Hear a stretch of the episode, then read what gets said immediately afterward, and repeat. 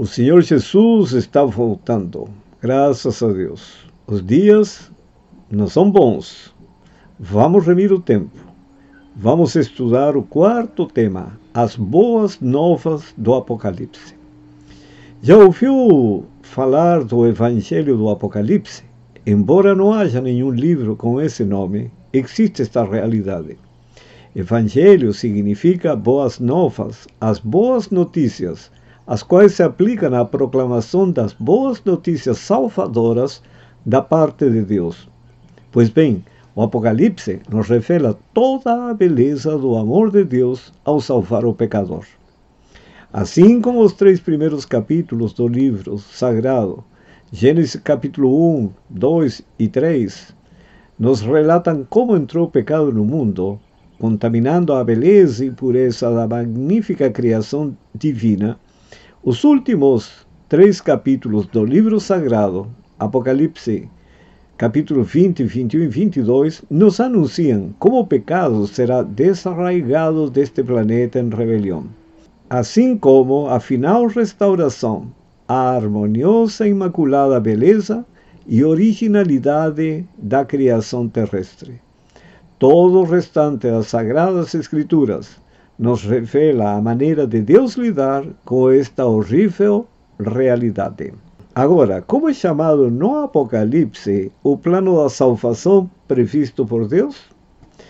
Apocalipse 14, versículo 6 responde: E vi outro anjo voar pelo meio do céu, e tinha o Evangelho eterno para o proclamar aos que habitam sobre a terra e a toda nação, tribo, língua e povo.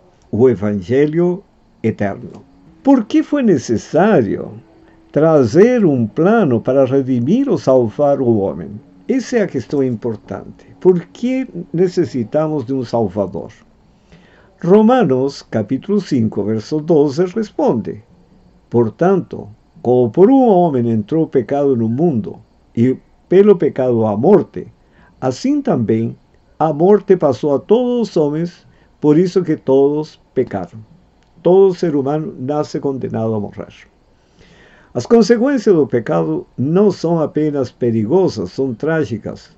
O pecado nos separa de Deus, conforme está escrito em Isaías, capítulo 59, versículos 1 e 2, e descarrega sobre o ser humano a inevitável condenação de morte, conforme está escrito em Romanos capítulo 6, verso 23, e a destituição da glória de Deus, isto é, do caráter de Deus, conforme está escrito em Romanos capítulo 3, verso 23. O pecado afeta diretamente a vida do ser humano e seus relacionamentos, conforme está escrito em Gálatas capítulo 5, versículos 19 a 21 e em 2 Timóteo capítulo 3, versículos 1 a 9. Em outras palavras, o pecador está irremediavelmente perdido, sem esperança.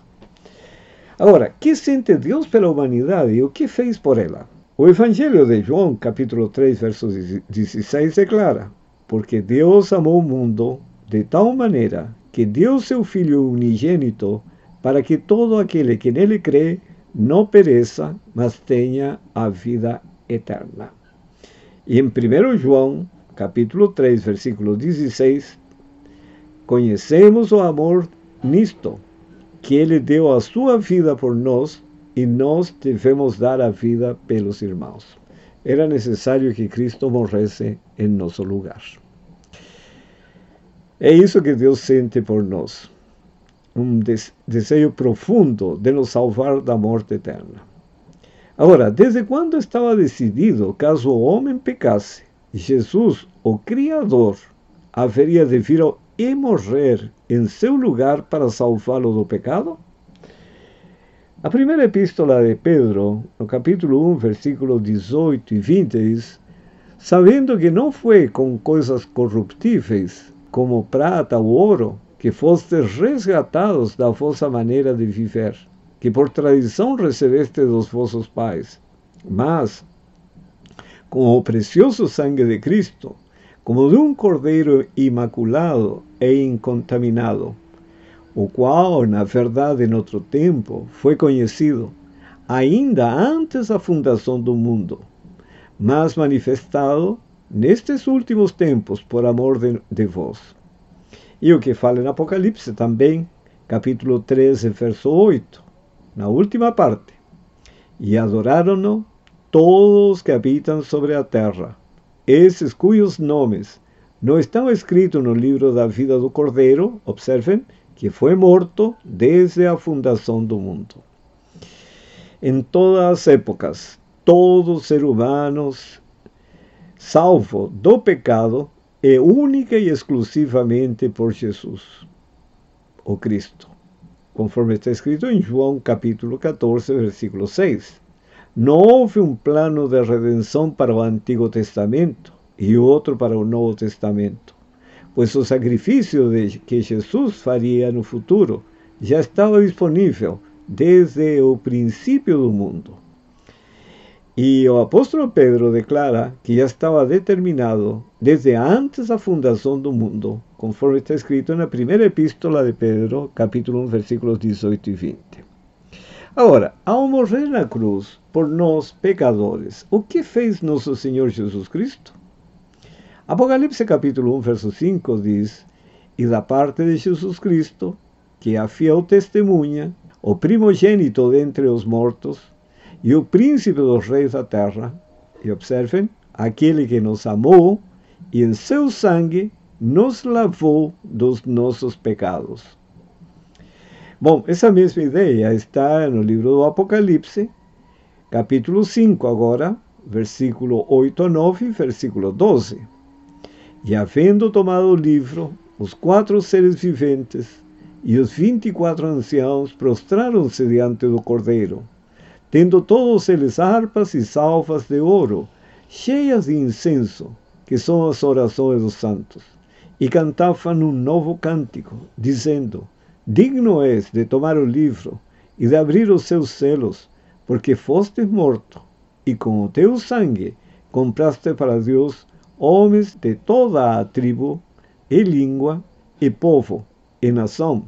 E no verso 12, que com grande voz diziam: Digno é o cordeiro que foi morto de receber o poder, a riqueza e sabedoria e força, e honra e glória e ações de graças.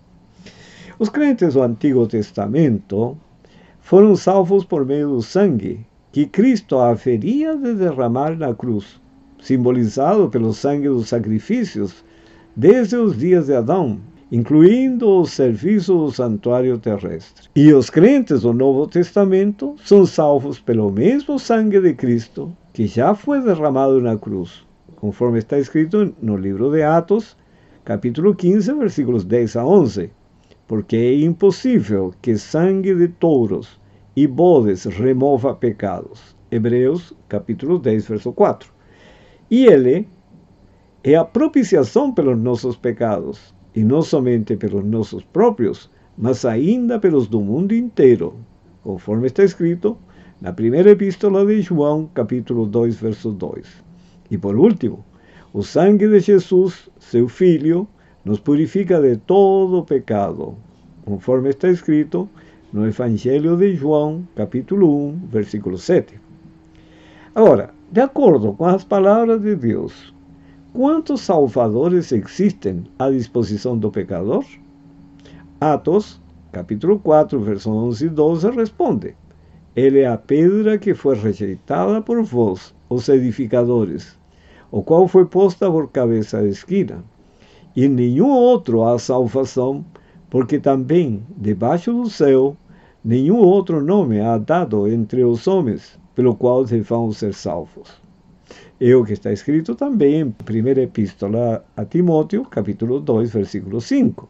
Porque há um só Deus e um só mediador entre Deus e os homens, Jesus Cristo, homem. A profecia escrita por Isaías, aproximadamente 700 anos antes de Cristo, já dizia que, embora ele nunca tenha praticado maldade, está escrito em Isaías capítulo 53, verso 9, nossos pecados seriam postos sobre ele, conforme está escrito em Isaías capítulo 53, verso 6, e que sua morte seria expiatória, Isaías 53, 10. Sua ressurreição garantiria sua vitória sobre o pecado e morte. Por isso que quando Cristo abre a porta da salvação ao crente, ninguém a pode fechar, e quando a fecha por falta de fé do pecador, nos méritos de Cristo, não há quem possa abri-la. Isto é, não há outro Salvador em todo o universo, além dele, porque não há ninguém mais que, sendo Deus, se tenha feito humano, experimentando a vida do ser humano, mas sem pecado, e ser morto na horrenda cruz sem merecê-lo, ressuscitando em glória para ministrar nos céus como único sumo sacerdote, mediador e intercessor pela humanidade. Somente Cristo era necessário ele morrer em nosso lugar para trazer-nos a verdade, a esperança e a vida. Agora, o que eu devo fazer para receber a salvação que Jesus me oferece?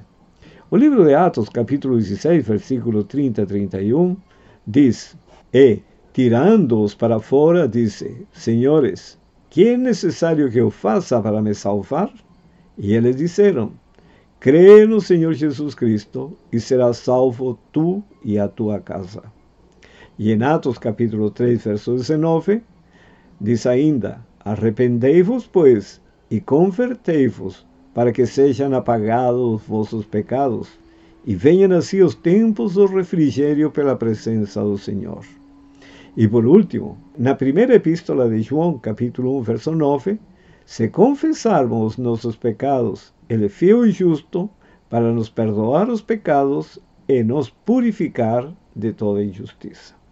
Crer no Senhor Jesus Cristo, crer que nós precisamos dele para sermos salvos do pecado, e aí o Senhor nos chama ao arrependimento, que é concedido pelo próprio Senhor, porque Ele que desperta a consciência do ser humano.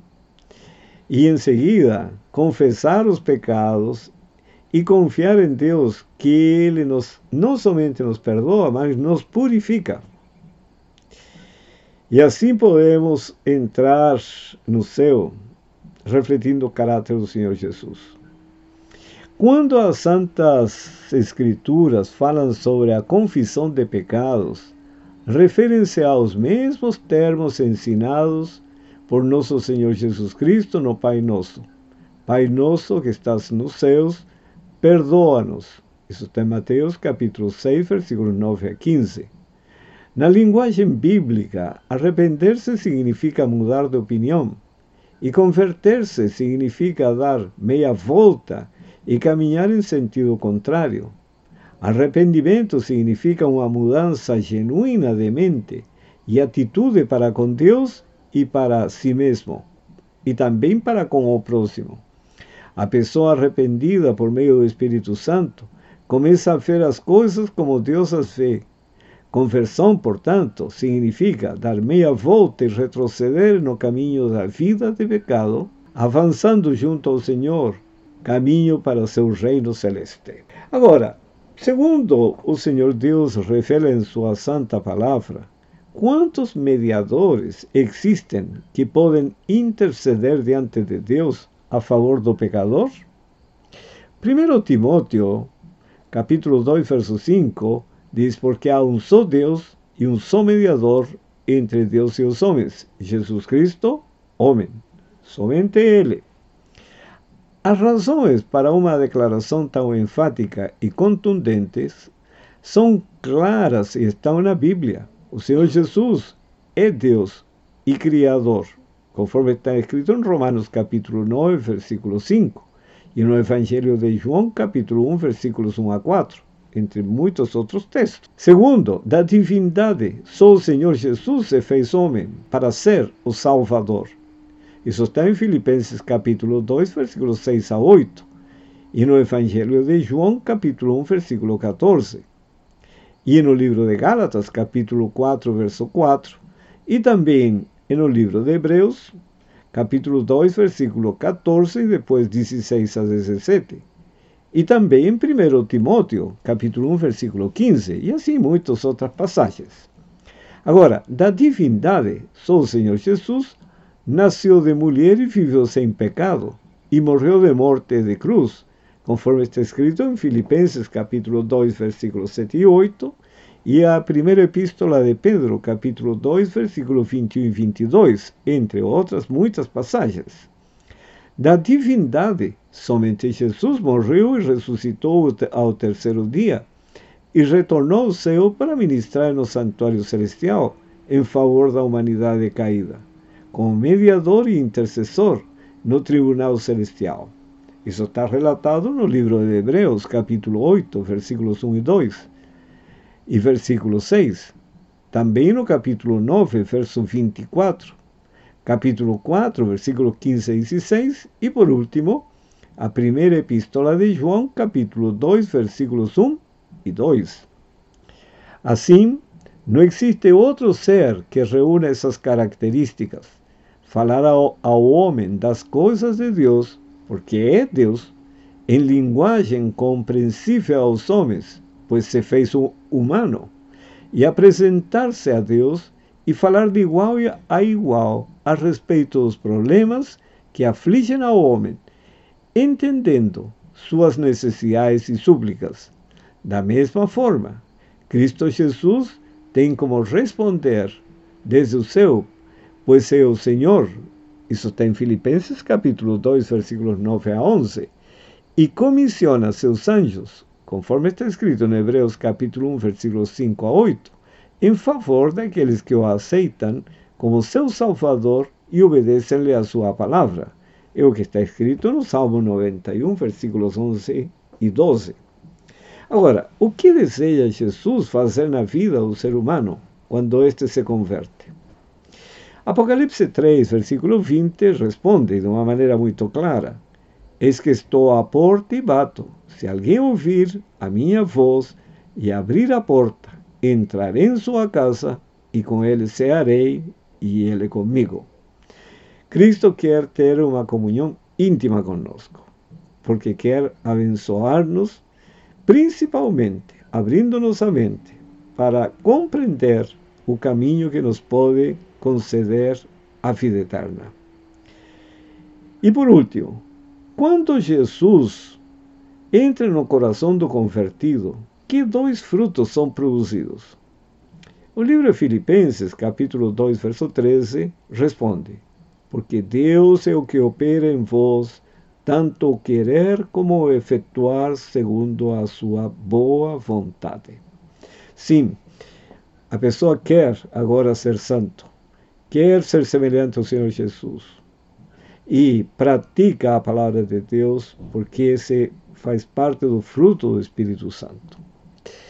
Agora, o reconhecimento de nossa debilidade ante as tentações e o pecado é importante. Aceitar, no entanto, ao Senhor Jesus, aquele que é poderoso e que morreu para nos salvar, é essencial.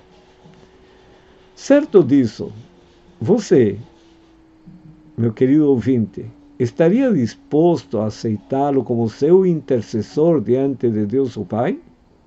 Para tanto, basta dirigir-se a Ele, de joelhos no seu próprio quarto, hoje, e dizer-lhe: Perdoa meus pecados e lava-me com o teu sangue, porque te aceito como meu único e suficiente Salvador e mediador. Ajuda-me a amar-te. Que seja esse o pensamento e o desejo mais íntimo de cada um que está ouvindo e estudando este seminário do Apocalipse. Mas eu lhe aconselharia ainda, acesse o canal YouTube Sinais da Eternidade e assista o vídeo complementar a este tema no playlist Revelações do Apocalipse, as boas novas do Evangelho Eterno. Que o Senhor Deus Todo-Poderoso o abençoe, concedendo-lhe um coração receptivo para receber as mensagens do Senhor Jesus, estar preparados para a breve vinda do Senhor e, e assim não somente poder ir para o céu, mas levar consigo muitas pessoas, começando pela sua família. Que Deus o abençoe Amém.